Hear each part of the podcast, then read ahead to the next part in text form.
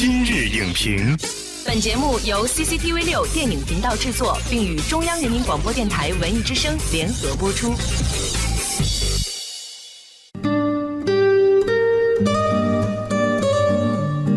独立而有态度的电影评论，我们用专业的知识为你带来有价值的信息。在琳琅满目的电影世界里，点亮一束理性之光。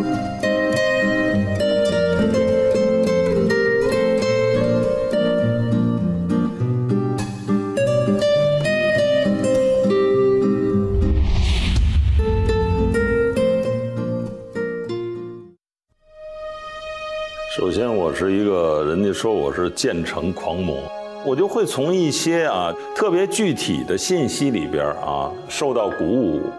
先要有城，先要有景，然后才能讲故事。拍《妖猫传》可以说是大唐的文化光芒的余绪，突然照到我脸上。我对电影有什么样的可能性，始终充满好奇。这是有狼子，但是没有煞。到颐和园里去看，他就带煞了。这个是三间是正对。凯歌导演，你们悦耳是是什么个状况？呃，没这么体面，但是他是是个小郡王的王府，我从小长大的地方。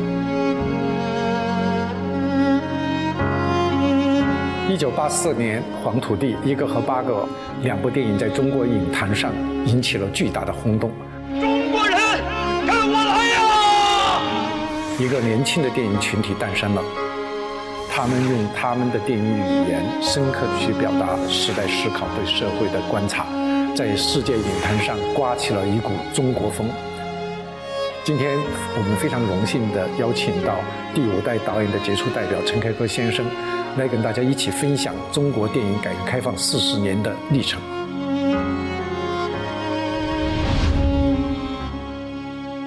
今天其实我们还是想通过您的眼睛来看看改革开放四十年中国电影发生的一些变化。基本上在四十年当中，你都保持了非常好的这个创作经历。电影学院应该是第一届就是你们七八班，没错。电影教育历史上估计没有第二个例子，只有这一届学生全都出了一大批后来中国电影的可以说是顶梁柱的人物。大学的学习对你们这一代电影人在当时带来了什么样的影响？啊，我曾经写了这么几句话，啊，我说一个个走进来啊，衣着朴素，啊，但是气象森森，所以那个时候大家心气儿很高，都想做出一些关切中国电影发展的方向、与众不同的作品，而且确实就是要跟长辈不一样的电影。但是我还想，这个也不一样，它可能是几个因素。一方面是因为社会的变化，我们要适应新的时代的改变，我们去表达自己；另一方面，当然可能还是有些艺术营养对你们的影响。其实我自己觉得是两方面啊。鲁迅先生说的叫“寒凝大地发春华”呀，是就是说每个人都有向学之心。啊，在这个生活中间久久积累起来的一粒种子，慢慢发芽。我就是给我自己的要求，就是一天一本书，两天、三天两三部电影，拼命的看片，拼命的讨论。比如举例来说，我们的班主任汪翠涵教授啊，见面就跟我们说：“我十年没教人了，这样吧，每个星期去电影资料馆看两三次电影，回来之后全班开放讨论。”真正叫知无不言，言无不尽。就为一部电影，大家能够吵得脸红脖子粗。其实，在真名当中去获得知识、获得信息，这一点在你们后来的作品当中，非常能够明显的感受到。特别讲的《黄土地》，光是那个导演阐述当中就能感受到那种冲天豪气，想从一个电影当中去传达的，我们这一代人用影像去思考现实和历史。带上我走。因为这个片子集中了可以说第五代的许多优秀的创作者，当时想表达什么？我说拜时代所赐也是这个原因。我们基本上可以说是在毕业以后立即有机会开始拍片。当时的名字叫《深谷回声》，是我想到这个片子要从《深谷回声》改成《黄土地》。我觉得让我们最为感动的，其实无非是土地。是，我说是又爱又恨。嗯，这个恨在哪里？就是他们捆住，爱是这片土地提供了他们的食物。这种原始和复杂的感情就构成了黄土，也可以说间接的反映了在一九七六年以后啊，中国人的内心活动，中国人的想法，就是极深的爱和必定要变革的决心。但是现在还是学生、青年人还是能接受，因为我经常会在课堂上会放那几个段落，他们也会产生敬畏感，觉得当时的电影能够如此愿意去深入的思考一个国家的历史文化对人的影响，特别是这个最后的这个少年的逆流而动的狂奔。对，我是很多年以后我才想起来，我说这是孟子所说的。啊，随千万人，吾往矣啊！就愿意要逆流而动，看到新的文明的曙光，看到新的时代的曙光。当然，在里面也有很很昂扬的自由飞扬的一段腰鼓。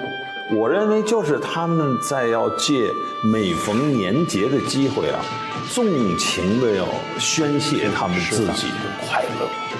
所以那一次的拍摄，我至今就印象非常深啊！机器架起来之后啊。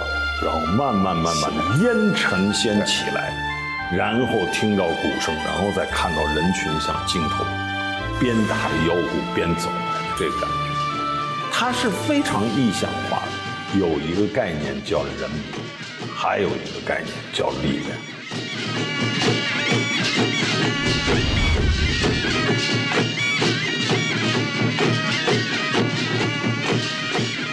九十年代初，我去国外有一年访问学者，那些呃外国电影教授都讲，说以前我们根本不知道中国有电影，只有从陈凯歌导演的《黄土地》开始，我们才知道啊，原来不仅中国有电影，而且有这么有风格、这么有自己的个性、文化个性的电影。我这么说吧，就是我第一次拍了《黄土地》，然后第一次在夏威夷电影节拿了最佳影片，这我我这个毕生头一次。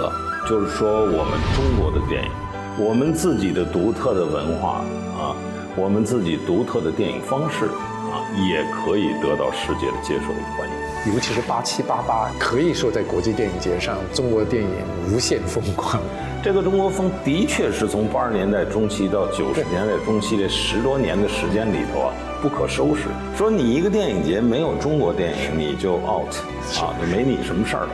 一个是因为所谓第五代群体的存在，另外一个当时我觉得就是西方对中国好奇心很盛，非常希望了解中国将要发生什么样的变化。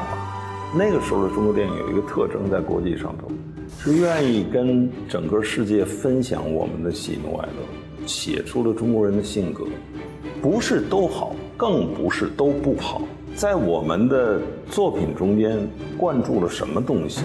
就是灌注了一股豪情。你要有一个奋起的动作，被世界感觉到。本栏目视频内容，请关注 CCTV 六电影频道，周一到周五每晚十点档《今日影评》。